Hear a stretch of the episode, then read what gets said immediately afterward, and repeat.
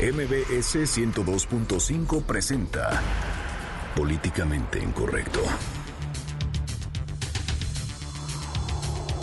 El presidente Enrique Peña Nieto se disculpa de forma pública por el escándalo de la Casa Blanca. Esto durante la promulgación de las leyes que forman el Sistema Nacional Anticorrupción. Peña aseguró que conoció en carne propia la irritación de los mexicanos. Y arranca en Ohio la convención del Partido Republicano que coronará como su candidato presidencial a Donald Trump. El empresario llega como aspirante único a la convención, pese a la división de los militantes de ese partido. Afuera de la convención, llegaron las protestas. Y Alejandra Barrales se convirtió en la presidenta nacional del PRD en sustitución de Agustín Basabe. Las corrientes la eligieron a cambio de que palomee alianzas con todos los partidos, menos el PRI. Con su llegada, se mueven las fichas del ajedrez y Pablo Gómez, su ex contrincante, deja la representación del Sol Azteca ante el Instituto Nacional Electoral. En Twitter con el hashtag políticamente incorrecto y en mi cuenta personal, arroba Juanma Pregunta, estaremos al pendiente de todos sus comentarios. Y en estos momentos lanzamos la pregunta de esta noche. ¿Usted cree en la disculpa del presidente Enrique Peña Nieto? Y hoy, en Por eso seguimos como seguimos, la bolsa de trabajo para Virgilio Andrade. Bienvenidos, esto es Políticamente Incorrecto.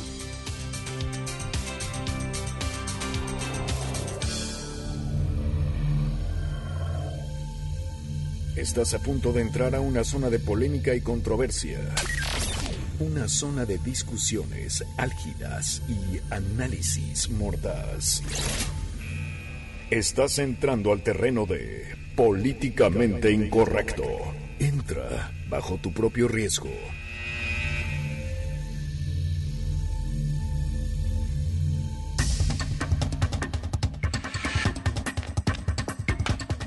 Muy buenas noches, 9 con 4 minutos. Le doy la más cordial bienvenida a este su espacio políticamente incorrecto, la mesa de análisis y de opinión de Noticias MBS. Inicio de semana 18 de julio de 2016. Irving Pineda, muy buenas noches, ¿cómo estás? Muy buenas noches, mi querido Juanma, mi querido Fer. Inicio de semana tormentoso para varios porque pues ha caído una lluvia en la zona poniente de la Ciudad de México que no les queremos platicar. Seguramente el caos vial ha de ser de las peores cosas o de los peores castigos que han tenido los que ahora vuelven eh, vuelven a, a- La a- venganza a de la-. Sí, claro, los que vuelven hoy a sus labores, algunos ya están de vacaciones, pero ni con eso la lluvia hizo que tuviéramos un buen inicio de semana, sobre todo pues ya a esta hora de la noche. Oye, pero a lo mejor es la venganza de Cuauhtémoc, señor de Tenochtitlan, o, se- o Cuauhtémoc Cárdenas, que su partido ya está cayendo a pedazos. man. Oye, por eso lo ha de haber dejado antes, porque ya, ya sabía que iban a elegir del pavo a la mortadela. También vamos a platicar de eso. Qué bárbaro.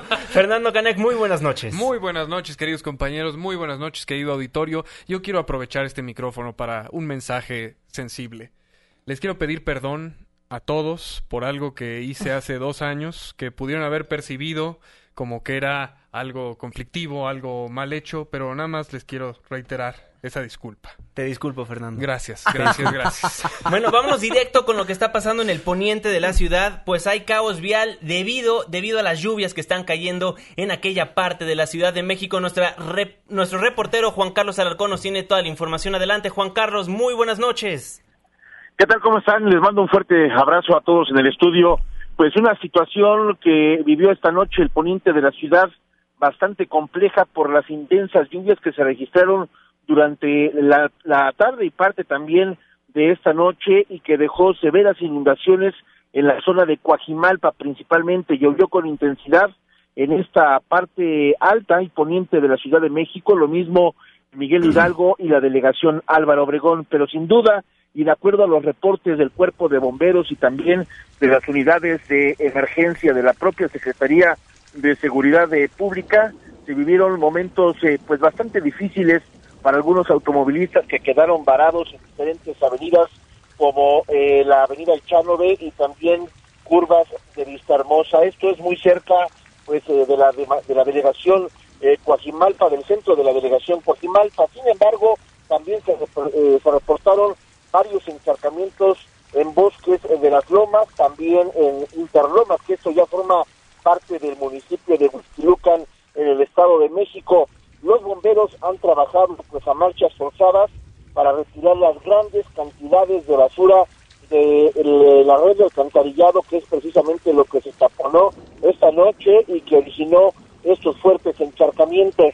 La propia policía capitalina pues se tuvo que aplicar un dispositivo de vialidad para dar mayor fluidez a la circulación y tratar pues de remediar esta situación que ocurrió en la delegación Coajimalpa y en un tramo también de la delegación Álvaro Obregón, porque en la autopista y en la carretera federal México-Toluca también llovió con intensidad, acompañada de granizo, y eso dejó también varios encharcamientos que dificultaron la vialidad. Ya para esos eh, momentos el agua ha comenzado a ceder, no como se esperaba de una manera pues eh, rápida, muchas personas continúan pues eh, prácticamente dentro de las oficinas sin poderse retirar hacia sus domicilios debido a las afectaciones que hay por las inundaciones y los encharcamientos en la delegación de Coajimalpa. Sin embargo, puedo comentarles que ya las unidades de protección civil, tanto de la Secretaría como de la unidad de la delegación de Coajimalpa, pues están dándole celeridad a este asunto, el cuerpo de bomberos apoyando desde luego con estas eh, motobombas, también se trasladaron unidades de Pactor de la, de la, del sistema de aguas de la Ciudad de, México para tratar de llevar a cabo el desasolve del alcantarillado y poder pues eh, ya eh, en unos minutos o quizá en unos eh, próximos 30 o 40 minutos más ya liberar las vialidades de esta zona de la delegación Coajimalpa. Recordemos, es Bosques de las Lomas, Vista Hermosa y también una parte de Interlomas que pertenece al municipio de Huizquilucan. De acuerdo, Juan Carlos, muchísimas gracias por la información. Muy buenas noches. Buenas noches.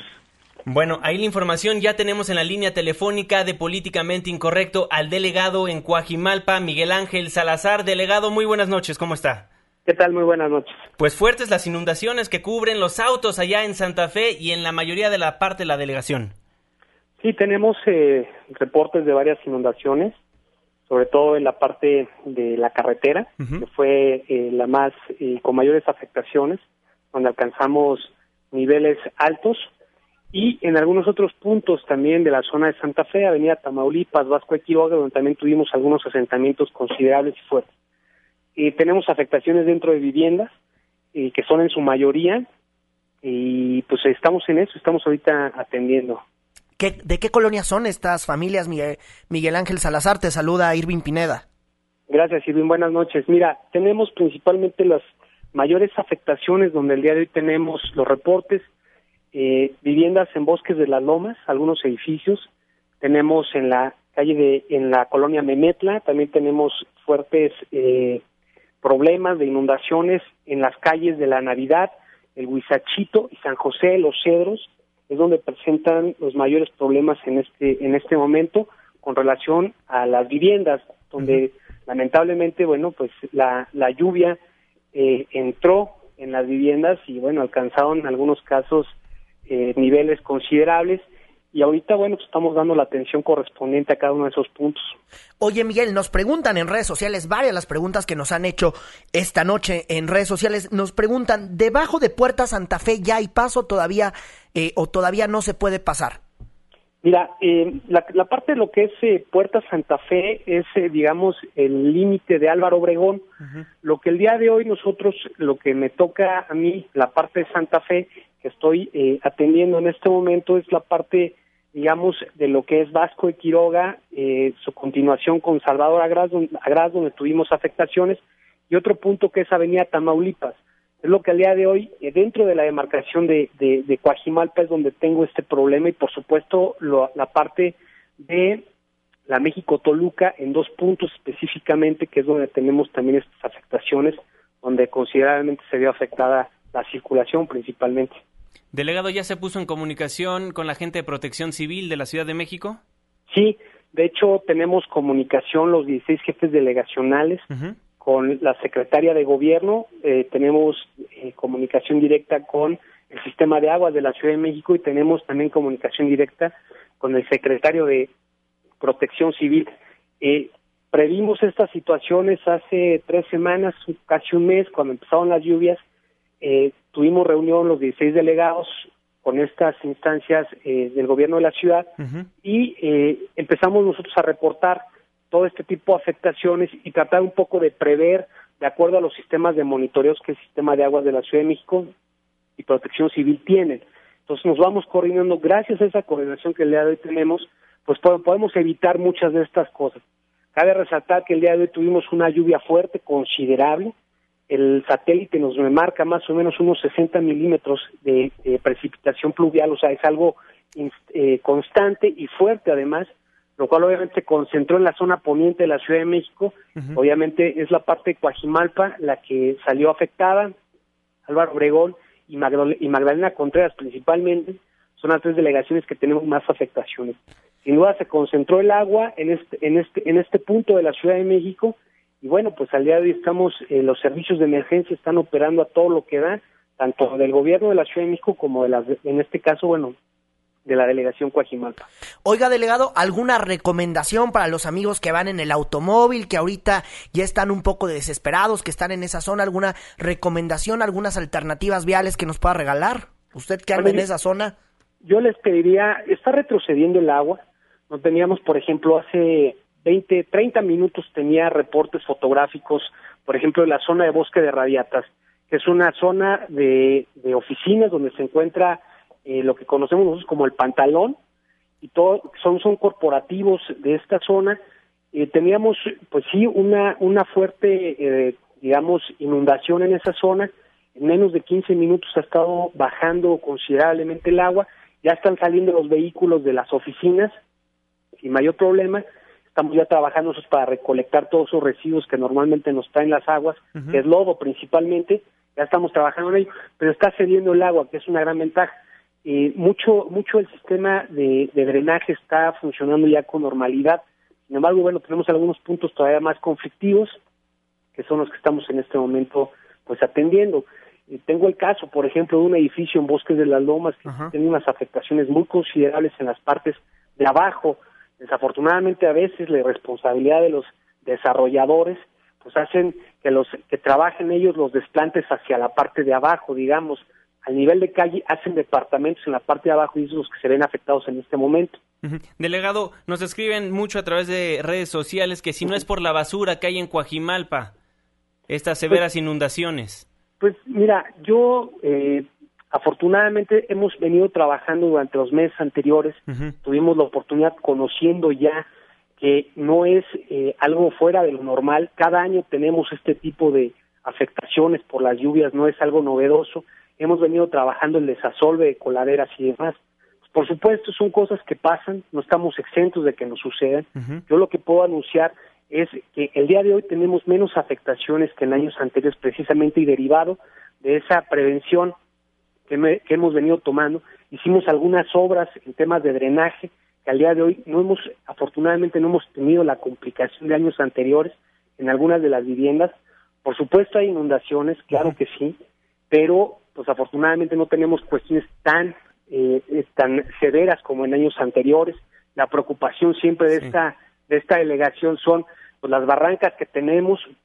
Tenemos situaciones de acuerdo a nuestro atlas de riesgo importantes, consideradas de altísimo riesgo, que pudimos trabajar con el gobierno de la ciudad en reubicaciones de viviendas, los cuales pues, al día de hoy tenemos preocupaciones menos y que sin duda son las que más nos, siempre nos ocupan, que son por las pérdidas eh, de vidas humanas o afectaciones mayores que afortunadamente al día de hoy no las tenemos. De acuerdo. Pero, pero bueno, gracias a eso eh, vamos avanzando con estos temas. Sin embargo, bueno, pues sí, tenemos afectaciones y hay que reconocerlo también. Mucho se puede derivar en ello. Pero eh, contemplemos también las características geográficas de la delegación, que es un tema bien importante, el cual al día de hoy pues no tuvimos esas eventualidades tan fuertes como en años anteriores, no tenemos deslaves, gracias a Dios, en las barrancas que tenemos en los pueblos no fueron tocadas, se concentró la lluvia en la zona céntrica de la delegación, y bueno, pues es lo que estamos atendiendo en este momento. De acuerdo, pues delegado Miguel Ángel Salazar, delegado en Coajimalpa, muchísimas gracias por tomarnos la comunicación aquí en Políticamente Incorrecto. Al contrario, estoy a su orden, muchas gracias. Muy buenas noches.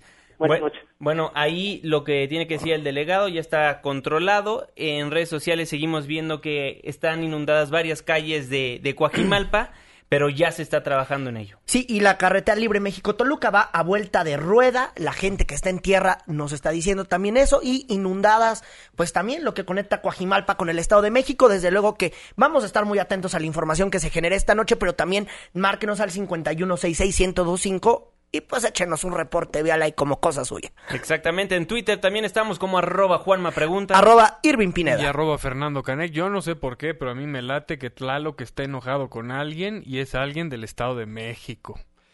Yo no sé. Y no se ha disculpado. 9 con 17 minutos, vamos a una pausa comercial, pero al regresar le platicaremos acerca de la disculpa pública del presidente Enrique Peña Nieto por el escándalo de la Casa Blanca. Una pausa, regresamos. Vamos a echar una firma a la OCTE y regresamos a Políticamente Incorrecto. Porque tu opinión es importante, llámanos al 5166-1025. Continuamos. 9 con 19 minutos, estamos de vuelta en su programa Políticamente Incorrecto, la mesa de análisis y de opinión de Noticias MBS. Muchísimas gracias por sintonizarnos a través del 102.5 de su frecuencia modulada.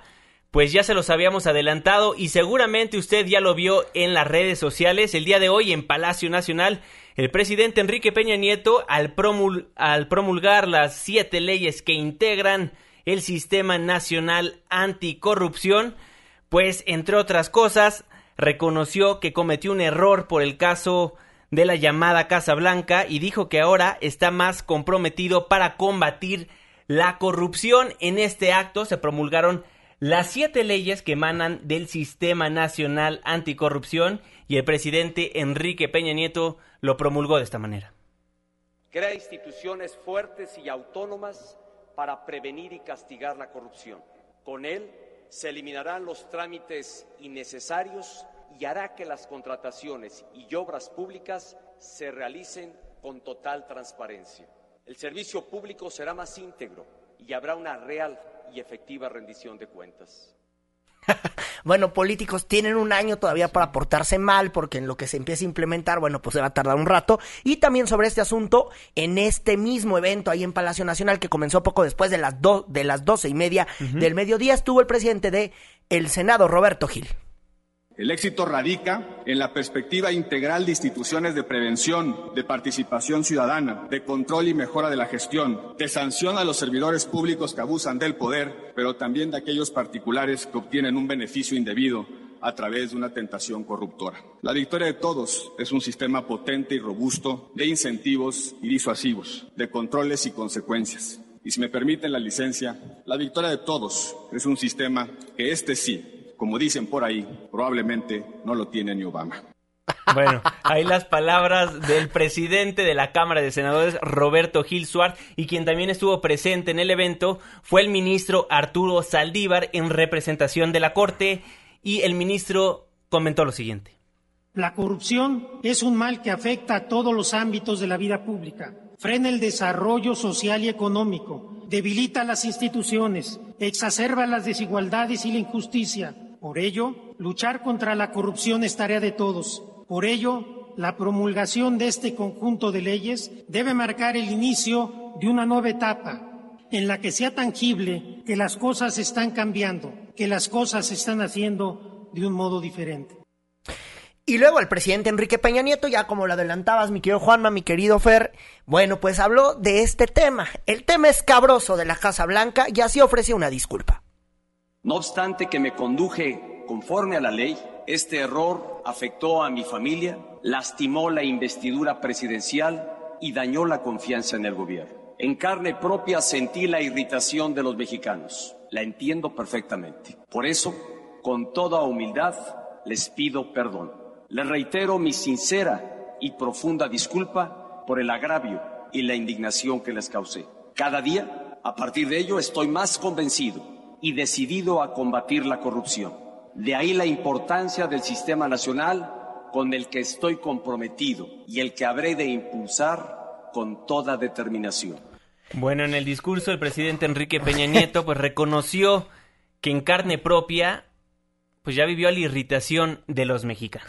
Y después, el después de que el presidente Enrique Peña Nieto pidiera perdón por el escándalo de la famosa Casa Blanca, la presidencia de la República, informó que el estatus de esa casa ubicada ahí en Sierra Gorda, en Lomas de Chapultepec, bueno, en una tarjeta informativa dijo que esa casa, pues tal cual dice que ya no, que no es de Angélica Rivera, tal cual dice esta tarjeta informativa, que pues que la devolvió, dice por la terminación anticipada de la compraventa a las partes, eh, acordaron que la señora Angélica Rivera pagara el equivalente a una renta por el tiempo en el que tuvo posesión de la casa. Eso fue lo que emitió en algo muy poco usual que hace la presidencia de la República, emitió una tarjeta informativa ahí por ahí de las 2 de la tarde. Claro, se supone que la nota tenía que ser que se promulgan las siete leyes del Sistema Nacional Anticorrupción, pero debido al mensaje que dio el presidente Enrique Peña Nieto acerca de la Casa Blanca, los portales informativos, los diferentes medios de comunicación le están dando peso al perdón del presidente. Pues sí, porque la nota es la nota, básicamente, y entonces, bueno, él, lo dice el presidente Enrique Peña Nieto ahí en este mensaje a Palacio Nacional, donde estuvieron muchos, ¿eh? Muchos que también seguramente pues de verdad no sé si tengan sus casas blancas, pero seguramente deben de tener ahí pues algunos algunas cosillas, digo, habrá que revisar porque más de uno había y entonces imagínense también este mensaje, pues yo supongo que es para esos gobernadores que hicieron que su propio partido perdiera, ¿no? Las gubernaturas, no sé, Duarte o no sé, Borge, ¿cómo andarán ellos ahí? Claro, por supuesto. Y hubo reacciones en cuanto a esta disculpa del presidente Enrique Peña Nieto. El presidente de la Cámara Baja, Jesús Zambrano, pues opinó al respecto del perdón de Enrique Peña Nieto. Yo espero que sea un gesto sincero, que haya la firme determinación de avanzar en la aplicación de las leyes que hoy se promulgan. Porque el principal reto que vamos a tener a partir de hoy es que se cumplan con las leyes anticorrupción. Y es que el perdón fue motivo para que todos los reporteros que estaban afuera de Palacio Nacional les estuvieran preguntando a los funcionarios. También habló Luis González Pérez, que es el presidente de la Comisión Nacional de Derechos Humanos. En el sector público, como se dijo, tenemos que replantearnos precisamente eh, la forma en que debemos conducirnos. Es muy importante que esto que escuchamos sea precisamente estimulante para que eh, no solamente, como se dijo, eh, hechos que violenten la ley, sino también la percepción que se pueda tener y los ciudadanos nos conduzcamos de la mejor manera posible. Pues a mí me faltó la lagrimita de López Portillo para convencerme, ¿eh? Porque ahí muy conmovido, muy conmovido, pues yo no sé. Y sobre el tema le preguntamos a usted, ¿usted cree en las disculpas del presidente Enrique Peña Nieto? El 100% nos dice que no. Esa es nuestra, nuestra encuesta. Ni Mitowski la tiene. Entonces, ahí... Está copeteada la encuesta, seguramente. Está copeteada. Está copeteada. Oigan, bueno, y al respecto, antes de, de, la promulgación del Sistema Nacional Anticorrupción... Nos despertaron también. Nos despertaron extremadamente temprano a los medios de comunicación porque iba a haber una conferencia de prensa del entonces secretario de la Función Pública, Virgilio Andrade. No sabíamos qué iba a pasar, asumíamos muchas cosas, pero debido a que esa misma tarde se promulgaba el Sistema Nacional Anticorrupción, pues Virgilio Andrade decidió renunciar como secretario de la Función Pública, así lo dijo. Decidí presentar el día de hoy al presidente de México mi renuncia como secretario de la Función Pública, a fin de que el Ejecutivo Federal cumpla a cabalidad con el mandato constitucional de contar dentro del Sistema Nacional Anticorrupción con un secretario de la Función Pública debidamente nombrado y ratificado por el Senado. Hoy finaliza, por lo tanto, en la Secretaría de la Función Pública la era de la administración tradicional del control interno para dar paso a un nuevo episodio ciudadano y plural. Bueno, ahí las palabras de Virgilio Andrade cuando renunció a la función pública, a esta secretaría, que ahora Enrique Peña Nieto va a tener que nombrar al nuevo secretario y este va a tener que ser aprobado por el Senado de la República. Recordemos que anteriormente únicamente el presidente Enrique Peña Nieto lo nombraba Y posteriormente tomaba oficio. Era un dedazo. Y entonces a don Virgilio, pues nadie lo quiere porque, pues, nada más nadie, nadie supo qué hacía ahí en la función pública más que castigar a puro charal. Y por eso es que hoy ya don Virgilio, pues ya se fue. Así es, y hubo reacciones por parte del sector privado de nuestro país. Humberto Lozano de la Canaco expresó acerca de la renuncia del secretario de la Función Pública, el entonces secretario de la Función Pública, Virgilio Andrade, y esto fue lo que comentó un funcionario eficiente, honesto, comprometido con México. Prueba de ello es incluso el presentar su renuncia de manera anticipada antes de la promulgación de, las leyes, porque así lo contempla, que sea el Senado de la República quien nombre al titular de la Secretaría de la Función Pública. Entonces, sin entrar en mayores controversias, él pone su renuncia en la mesa, además es con carácter de irrevocable. Bueno, hasta ahí lo que pasó en cuanto a la promulgación del Sistema Nacional Don Virgilio para los libros de la historia mexicana. Así va a estar Don Virgilio. Y Don Dijo nadie nunca. ¿no? Ahora lo que tenemos que esperar es que el presidente de la República envíe al Senado a su gallo y ver que sea aprobado por la mayoría de este órgano legislativo. Importantísimo mencionar un acontecimiento que pasó en la promulgación del Sistema Nacional Anticorrupción. Veíamos a diversas personalidades en la mesa. Veíamos, mucho impresentable, ¿no? Mucho impresentable. Veíamos a, la titular del INAI, veíamos al ministro, veíamos al, al presidente de la Cámara Baja, al presidente de la Cámara Alta, a diversos gobernadores, a diversos funcionarios del gabinete presidencial. Pero faltaron dos personas que en mi opinión es extremadamente importante que estuvieran ahí. No estuvieron presentes, fíjense, el titular de la Auditoría Superior de la Federación, que le toca directamente a Juan Manuel Portal, le toca directamente a la auditoría ser parte de estas leyes del Sistema Nacional Anticorrupción. Aquí se modifican las adecuaciones a la ley orgánica de la Administración Pública Federal, se modifica la ley orgánica de la Fiscalía General de la República, la ley orgánica del Tribunal Federal de Justicia Fiscal y Administrativa, y tampoco estuvo el presidente magistrado del Tribunal Federal de Justicia Fiscal y Administrativa. Entonces, dos figuras faltaron que son clave en estas leyes anticorrupción, que son Juan Manuel Portal de la Auditoría y que son el magistrado presidente del Tribunal Federal de Justicia Fiscal y Administrativa. ¿Qué pasó ahí? ¿Quién sabe? Los ausentes. Pero por lo pronto, ya no está Virgilio Andrade en lo que viene siendo el, la Secretaría de la Función Pública y por eso... Seguimos como seguimos. Seguimos como seguimos y la bolsa de trabajo para Virgilio Andrade, ¿cuál es? Pues le vamos a ofrecer a nuestro querido Virgilio Andrade unas palabras de aliento ahora que termina.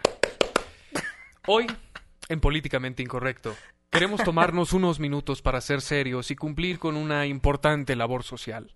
Queremos solidarizarnos con una persona que ha caído en las garras de la desgracia y la precariedad un pobre hombre al que solo le dieron un empleo por 17 meses y en ese tiempo no logró recaudar ni siquiera dos y medio millones de pesos para mantenerse a flote.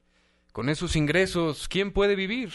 Por eso, querido amigo Virgilio, nos hemos tomado la libertad de conjuntar una bolsa de trabajo para ti, de posibles empleos que sabemos tienes la capacidad para tomar con solvencia y probidad. Si te interesa una carrera en el mundo del deporte, sabemos que están buscando nuevos jueces para la próxima pelea de Pacquiao contra Márquez, o en el próximo clásico América Chivas para que la hagas de árbitro. O si tus aspiraciones son más grandes todavía, la FIFA aún no encuentra a alguien que pueda llenar los zapatos de Joseph Blatter. Si buscas todavía una carrera en el mundo de la política nacional o internacional, tenemos puestos para los que estás más que capacitado, como director del INVEA, y podrás tener tu propio hashtag que diga Hazme el paro Virgilio. Próximo fiscal anticorrupción en Veracruz, Chihuahua, Quintana Roo o Sonora, o director del FBI asignado al caso de Hillary, Clinton, o director del IRS para evaluar los fraudes de los que se le acusa a Donald Trump, o en Brasil como fiscal para el caso Petrobras. Todavía eres necesario, Virgilio no bajes la cabeza. Mantente firme, mirando al frente. Existe mucha gente que necesita de un amigo, alguien que se ponga de tapete, que sirva de tapadera o que se haga de la vista gorda. Tú prometes y vas muy bien.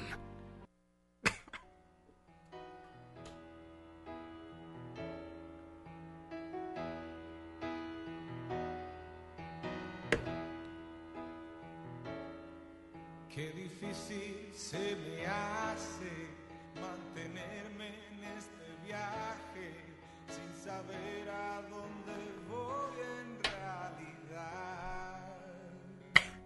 Bueno, Fernando Canek nos acaba de presentar, por eso seguimos como seguimos la bolsa de trabajo para Virgilio Andrade. 9 con 33 minutos. Muchísimas gracias por seguir acompañándonos. Nos vamos un breve corte comercial.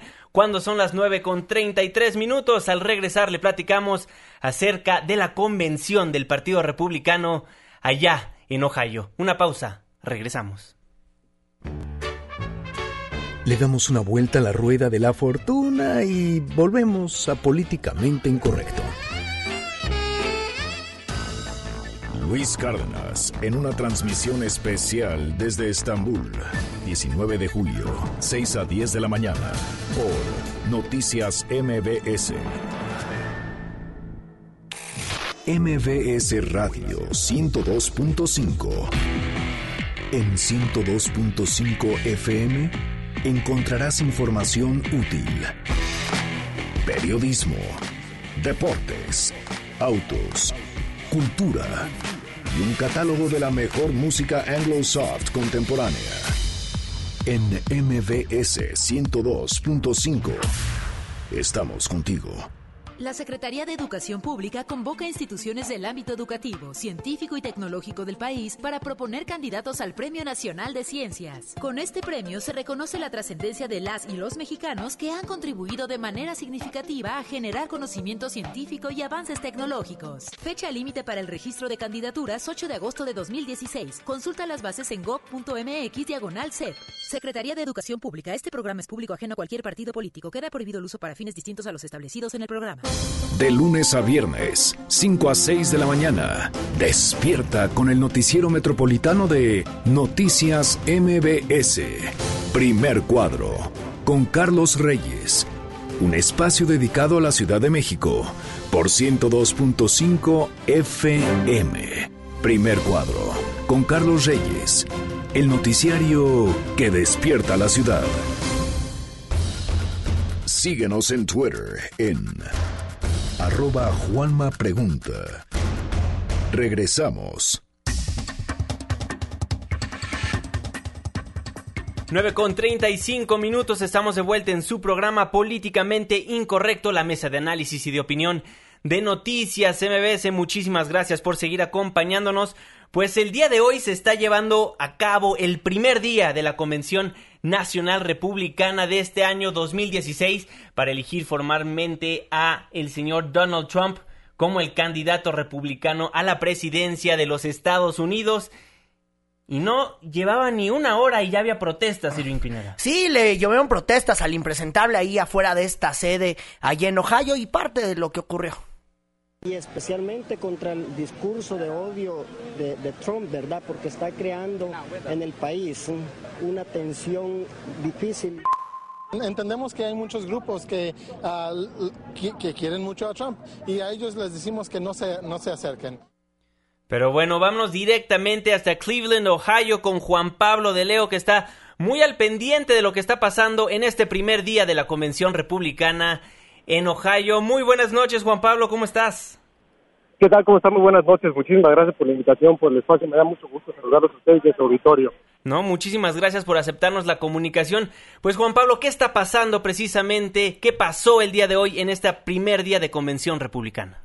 Pues muy interesante. Déjenme platicarle lo que ocurrió respecto a este movimiento que se llama Nunca Trump, Never Trump, que estaba con la intención de poder armar alguna estrategia para los delegados que habían votado por Donald Trump y poder quitárselos o poder hacer algún tipo de cabildeo político para que Donald Trump no pudiera obtener la nominación el día jueves. Esto era un plan que tenía ya pensado que iba a ocurrir, sin embargo, en los caucus, que es lo que ocurre más allá de la convención, que son estas reuniones de los grupos políticos que hay en las afueras, uh -huh. no pudieron quedar de acuerdo, según se comentaba, tenían los votos suficientes para pedirle a la Convención Nacional Republicana que hiciera un tema de voto por voto con los delegados y que no fuera un tema de votación general, sin embargo, esto no lo pudieron lograr. Hubo un momento muy tenso en el piso de la convención cuando empezaron a este, cuando empezaron a cruzarse los gritos, gente que pedía que Trump fuera nominado y por otra parte las personas que pedían que Trump no fuera el nominado del Partido Republicano, sin embargo, termina ganando la parte electoral, la parte en la que Donald Trump este, se puede quedar con los estados que ganó, con los delegados, y en ese sentido no hubo sorpresas más allá de ese pequeño incidente en la convención. Por otra parte, también irrupciones importantes, dos eh, jóvenes, dos señoras sacaron pancartas con reclamos hacia las políticas de Donald Trump, una de ellas con el tema LGBT y otra de ellas con el tema de los migrantes, de los sirios y de los refugiados, que sabemos que está perfectamente bien planteada en la agenda republicana, que van a ir en contra de este tipo de eh, peticiones por parte de lo que hoy está haciendo el presidente Obama y lo que podría darle continuidad Hillary Clinton. Muy, muy interesante lo que ocurrió. Por otra parte, el tema de la seguridad. La seguridad es impresionante lo que está ocurriendo aquí. Yo podría Se nos está cortando Juan Pablo de Leo. Ahí te estamos escuchando, Juanpa. ¿Ahí me escuchan? Muy bien. Cuando pasa uno por los filtros de seguridad, se corta porque claramente hay una interferencia muy importante por la cantidad de tecnología que la policía maneja aquí. Pero bueno, finalmente les decía, yo creo que es hoy por hoy el punto mejor cuidado de todos los Estados Unidos. Todas las agencias de seguridad estadounidenses, FBI, CIA, Servicio Secreto, Policía Estatal, Policía Federal, todos están atentos, inclusive hicieron una petición para que policías de California, policías de Pensilvania, se unieran temporalmente a las fuerzas locales de Ohio para poder auxiliar a la policía y así lo han hecho. El tema de las barricadas reforzadas con acero y por otra parte con concreto llama mucho la atención, sobre todo después de lo que ocurrió en Isa hace algunos días y por supuesto el tema de Rouge y Dallas. Es decir, hay una instabilidad muy importante que se está planteando en esta Comisión Republicana y también el mensaje se nota hacia afuera, se nota con la seguridad y se nota con, eh, no, no quisiera decir el miedo, pero sí la, la, la caución con la que están manejando todo este, esta organización de la, de la Comisión Nacional Republicana que es realmente impresionante, desde el despliegue tecnológico de las televisoras estadounidenses hasta el despliegue económico del mismo Partido Republicano para realizar lo que yo le llamo un Super Bowl político, porque así lo es, no solamente es el tema de la política, son las fiestas, las reuniones, inclusive el alcohol, se consume muchísimo alcohol durante la Convención Nacional, por lo que es prácticamente una fiesta política, es un evento semideportivo, semipolítico, y se hace notar muchísimo con todos los eh, delegados republicanos y con todas las eh, los medios de comunicación. Yo te podría decir que hay tres tipos de, de- de personajes que están aquí. O eres un medio de comunicación, o eres personal de seguridad, o eres un delegado que perteneces al Partido Republicano. Nadie más se puede acercar a esta zona. Oye, mi querido Juanpa, y el impresentable sacó a su esposa hace unos minutos, ¿verdad? Ofreció un discurso. ¿Qué tal? Nos sorprendió a todos y nos sorprendió porque no se tenía pensado que Donald Trump iba a aparecer. Rompió protocolo. Por lo general, cuando los candidatos, cuando los aún precandidatos están siendo nominados en las comisiones nacionales, ellos no se presentan sino hasta el último día. Es una duración de cuatro días lo que es la convención nacional, tanto republicana como demócrata, y es hasta el día jueves cuando los candidatos se presentan, dan su discurso y también se muestran ante el público y ante la audiencia. En esta ocasión, como sabemos, Donald Trump sabe y conoce perfectamente bien manejar los medios de comunicación. Con esta aparición le da eh, una potencia al perfil de su esposa Melania, le da una potencia también mediática a este primer día de la Convención Nacional Republicana, que le urge y la necesita porque hay que recordar que ningún candidato republicano ha ganado la presidencia de Estados Unidos sin ganar Ohio. Y Ohio es un problema para Donald Trump porque el mismo gobernador John Kasich, que republicano, hay que recordar que él compitió también por la candidatura presidencial del Partido Republicano, no lo quiere apoyar, no lo apoyó con recursos, no lo apoyó con organización, no lo apoyó con absolutamente nada, por lo que Donald Trump se tiene que mover políticamente para poder generar puntos electorales aquí en este estado de Ohio y dársela a los republicanos, porque si no gana Ohio, ni pensarlo, es una matemática imposible hacerlo así, históricamente y matemáticamente la historia se lo dice. Juan Pablo, te saluda Juan Manuel Jiménez. De los 2.472 delegados que están convocados en esta Convención Nacional Republicana, ¿cuántos necesita Donald Trump para oficialmente ser el candidato republicano a la presidencia de los Estados Unidos? Son 1.257 los delegados que se necesitan para amarrar la nominación y ya los tiene. Yo te podré decir que lo que ocurrió hoy en la mañana elimina todas las posibilidades de que pueda haber algún tipo de golpe político en contra de Donald Trump. Estos 1.257 delegados están comprometidos, van a votar por Donald Trump. Algo interesante, por ejemplo, los delegados de Puerto Rico, platicamos con ellos, Marco Rubio ganó por... Se nos cortó de la... acuerdo con la plataforma republicana y, y estamos viendo también con muchísimos grupos políticos en ese sentido, pero son los 1.257 que necesita y que ya los tiene.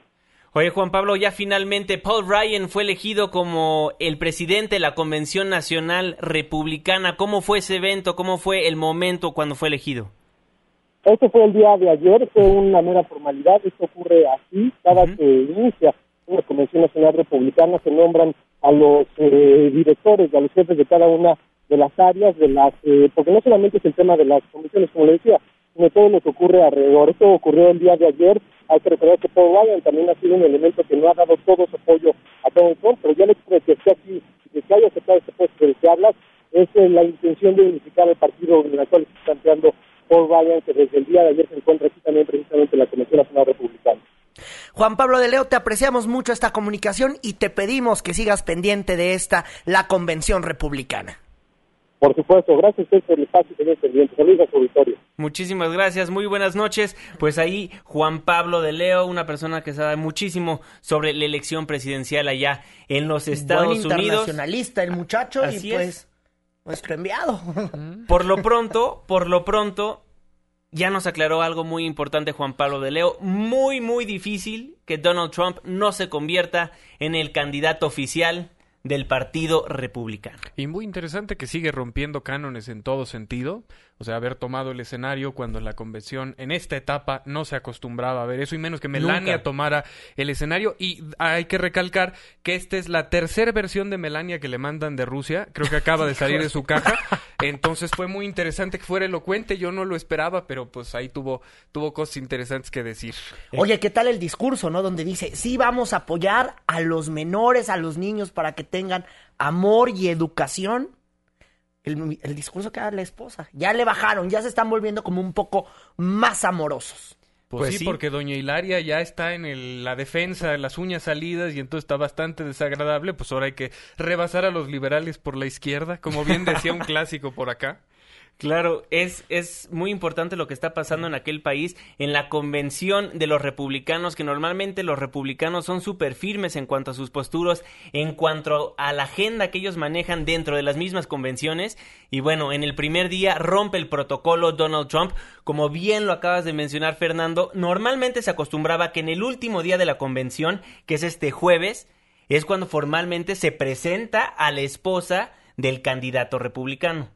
Pero no, No, ahora lo sa- sacó su esquema de House of Cards, ¿no? De la tercera temporada y dijo, pues ya la gente está educada, pues vamos a enseñarles esto a ver si es chicle y pega. Y pues al parecer sí pegó, un estadio de gente bramando por el innombrable. Sí, El caray. innombrable de allá. Allá también tienen a Jucopetudo. 9 con 46 minutos estaremos muy al pendiente de lo que pasa en las convenciones republicanas y demócratas en este espacio informativo llamado Políticamente Incorrecto. Vamos a una pausa cuando son las 9 con 46 minutos y al regresar le contamos de lo que está pasando en el PRD con la llegada de su nueva presidenta Alejandra Barrales. Una pausa. Regresamos. Vamos a venderle un avión a Obama. ¿Qué les parece? De lujo. Y continuamos con Políticamente Incorrecto. Aunque haya doble hoy no circula, seguimos avanzando en Políticamente Incorrecto. Continuamos. 9 con 48 minutos, estamos de vuelta en su programa políticamente incorrecto a través del 102.5 de su frecuencia modulada, pues el viernes ya se los había ya se los habíamos adelantado. El sábado se llevó a cabo el Consejo Nacional del Sol Azteca para elegir a su próximo presidente nacional. Y a pesar de que muchos pensábamos de que nuevamente se iba a trazar esta elección, pues nos llevamos la gran sorpresa de que Alejandra Barrales, la ex secretaria de Educación de la Ciudad de México, se convirtió oficialmente el sábado como la nueva presidenta nacional del PRD, Irving Pineda. Sí, y además acabó temprano el Consejo Nacional y es que al final la corriente nueva izquierda, conocida como los chuchos, decidió que, el- que Barrales, que eh, apoyara las candidaturas, eh, ahora sí que en coalición con partidos, o sea, es decir, con los partidos de izquierda y con los panistas, menos con el PRI, a cambio de darle su apoyo y así se convirtió Alejandra Barrales, pues en la nueva presidenta nacional del PRD, prometió reposicionar al partido.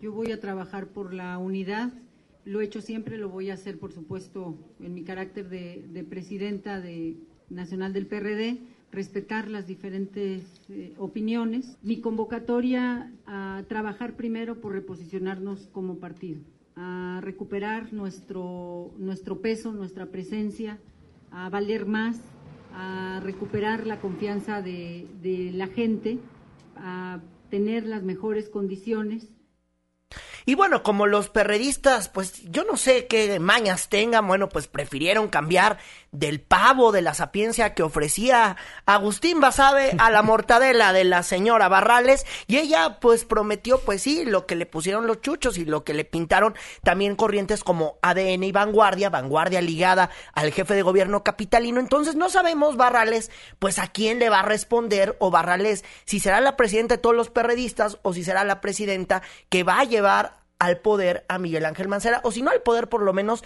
a la candidatura presidencial de 2018, pero así se pronunció sobre las coaliciones. Yo quiero ser la presidenta que, que convoque a, un partido, a un partido fuerte, la, la presidenta que pueda encaminar el reposicionamiento de nuestro partido, que haga que las otras fuerzas políticas se quieran sentar a dialogar con nosotros, quieran trabajar, coincidir con nosotros. Bueno, ahí las palabras de la nueva presidenta del Sol Azteca, Alejandra Barrales. Llama muchísimo la atención cómo es que los chuchos decidieron entregarle el partido a la señora Alejandra Barrales cuando se sabe que era la galla de Miguel Ángel Mancera, el jefe de gobierno. Claro, la verdad es que pareciera un enorme error del líder de la corriente nueva izquierda, Jesús Ortega, que hay que decirlo, corriente nueva izquierda, los chuchos ya no son la mayoría del PRD, pero lo que también hay que mencionarlo es que era por lo menos la corriente que tenía más eh, más el rumbo claro de llevar el partido, sí con las alianzas, y por eso habían elegido a Agustín Basabe, todos los perreístas, como alguien que no tuviera corriente, y hoy vuelven las corrientes a imponer a su líder, y más a Barrales, que eso sí, ella conoce bien todas las corrientes porque ha estado en Vanguardia, ha estado en Nueva Izquierda, estuvo en su momento en IDN. Hay que recordarle a la señora Barrales que en aquel momento, cuando recordarán las ligas de don René Bejarano, pues iban a, iban a, a Televisa y donde enseñan el video, ella estaba ahí en Televisa, después cuando querían platicar con René Bejarano, y a Barrales, pues se echó a correr cuando vio el escandalazo que se venía con las ligas de René Bejarano. Por eso es que la IDN eh, que comanda René Bejarano en el PRD no la quieren. Y también hay que contar que hemos estado buscando a la nueva presidenta nacional del PRD porque queremos platicar en este espacio con, con ella sobre este asunto, sobre qué va a hacer con el nuevo PRD. Sabemos que conoce muy bien las corrientes porque ha estado en todas, pero también no sabemos si ella en verdad quiere ayudar a refundar el PRD o le quiere poner la tapa del ataúd, porque pareciera que en lo que queda del PRD, pues nada más falta eso. Y también hay... Eh, hay diversas cosas y también a ello se ha sumado ya esta tarde la renuncia de Pablo Gómez, que es el que era el consejero, el representante del PRD ante el INE y Pablo Gómez también buscaba buscó la presidencia nacional del PRD este fin de semana. Sin embargo, bueno, pues Barrales eh, le gana al parecer, como decía ya eh, Pablo Gómez, pues por una imposición del jefe de gobierno capitalino Miguel Ángel Mancera. Así es, ya en la línea telefónica de Políticamente Incorrecto nos acompaña quien fuera aspirante a la presidencia del Sol Azteca. Pablo Gómez. Pablo, muy buenas noches, ¿cómo está? Buenas noches, yo muy bien, gracias. ¿Ustedes? Pues aquí con el gusto de platicar con usted y que nos cuente por qué renunció como representante del PRD ante el Instituto Nacional Electoral. ¿Se enojó con la señora Barrales? No, en absoluto. ¿Qué fue lo que pasó? esto no es un asunto personal, no tiene nada que ver. ¿Por qué fue que renunció, don si no hubiera sido yo propuesto para presidente, que no fue propuesta mía, claro. sino de otras personas, igual hubiera yo renunciado. Si no tiene nada que ver la, la, la votación que se dé en el Consejo y la, la forma en que se expresó esa votación no tiene que ver con mi renuncia, sino el significado de que el Consejo Nacional elija a una funcionaria, alta funcionaria de un gobierno, pero no por porque haya entrado a una competencia. Cualquier alto funcionario del gobierno en su partido puede optar por cargos de dirección, ¿no? Con el mismo derecho y legitimidad que cualquier otro. Pero no fue así, porque aquí Mancera tomó la decisión. Es decir, unos días después de que en el PRI el presidente de la República nombró a un presidente del partido, en el PRD, que siempre criticó el verticalismo, los métodos priistas, etcétera, etcétera, y surgió justamente pues para acabar con todo eso, ¿no? En la política nacional. ¿Qué fue lo que pasó? Que también, un, caricaturescamente, si se quiere, ¿no? Porque no se trata del presidente de la República, sino de un gobernador, asume también la, la, la función esa presidencialista del verticalismo, del despotismo presidencial y nombra a la presidenta del PRD. O sea, esto es una contradicción. Yo no puedo seguir representando al PRD ante el Instituto Nacional Electoral porque el día de mañana voy a recibir una indicación completamente contraria a los postulados y los intereses de, que el partido ha defendido durante muchos años en materia electoral y defensa del voto, etcétera. Don Pablo, temía que le dictaran línea, pues, del Palacio del Ayuntamiento. Bueno, él fue el que el que decidió que Alejandra Barrales llegara a la presidencia. Oiga, no hay- pero- a ver, no hay la menor duda, ¿eh? A ver, todo el mundo lo sabe. No estoy diciendo que se supone, que se especula, que se cree. No, a ver, no. Eso es lo que ocurrió. Pero además, todo el mundo lo, lo sabe.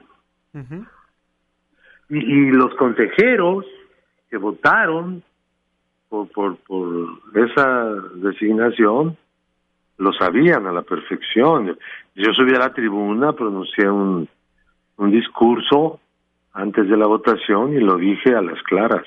Y nadie, absolutamente nadie, este, negó lo que yo acababa de decir. ¿no?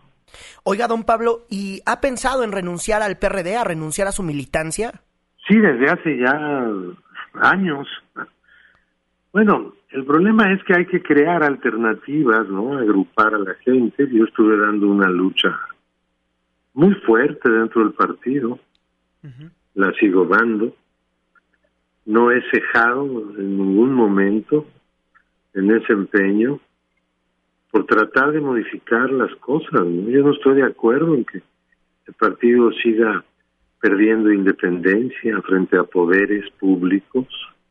Mancera evidentemente pues, tiene un acercamiento grande con, con Osorio Chong, con el secretario de Gobernación, jefe del gabinete de Enrique Peña Nieto, ¿no? Pues, Eso también lo sabemos todos, lo vemos todos los días con los actos que de ambos, ¿no? De- del gobierno federal y del gobierno de la ciudad. Don O sea, Pablo, el PRD tiene un grave problema también con el gobierno de la ciudad, porque es un gobierno fantasmagórico. No, se ha pasado más de cuatro años sin hacer nada, ¿no? don Pablo, con todo esto que nos comenta, ¿cómo ve al PRD rumbo a los comicios del 2017? Serán solamente cuatro estados donde habrá elecciones, ¿no? Así es. No, el más eh, importante será el Estado de México. No sé cuál vaya a ser la solución. Yo lo que he propuesto y sigo proponiendo es que la izquierda se una. Porque la izquierda no, no tiene opción de poder en el país si no elabora un plan de poder con todos los partidos de verdad, que no son simples grupos de presión, pues tienen que elaborar, tienen que tener un plan de poder. Para eso se crean, para eso se organizan. Eso es lo que buscan los partidos políticos en el mundo entero. Y dos, bueno, si las izquierdas no se unen, le hacen un flaco favor. Un buen favor. A las derechas, ¿no? Don Pablo, a ver si mañana podemos seguir esta plática porque desafortunadamente se nos está acabando el tiempo, nos comieron las lluvias, la convención republicana y usted sabe que el tiempo de radio es muy tirano, pero le apreciamos que haya estado estos minutitos por acá. Se me hace que los tiranos son ustedes, pero los acepto así como son. Don Pablo Buenas Gómez, noches, muchísimas estén gracias por tomarnos la comunicación. Un abrazo, don Pablo. Bueno, Bueno. pues ahí está. Entonces ya sabemos dónde vamos a pedir la conversación con Barrales. Igual y no es en la dirigencia nacional del PRD, es en el Palacio del Ayuntamiento, en una de esas. Las nueve de la noche con 59 minutos se nos acaba el tiempo, Juanma Fer. Pues sí, vamos a, nos despedimos esta noche. Muchísimas gracias, querido auditorio, por sintonizarnos. Eh, y los, los vamos a dejar con un mensajito musical al final del programa. No se vayan, no se, des- no se despegue. 10 de la noche en punto. Irving Pineda, buenas noches. Buenas noches a todos, nos seguimos en redes sociales. Fernando Canek, muy buenas noches. ¡Abur! A nombre de todos los que formamos Políticamente Incorrecto, se despide de ustedes su servidor y amigo Juan Manuel Jiménez. Muy buenas noches. Anda siempre muy bien vestidito, que parece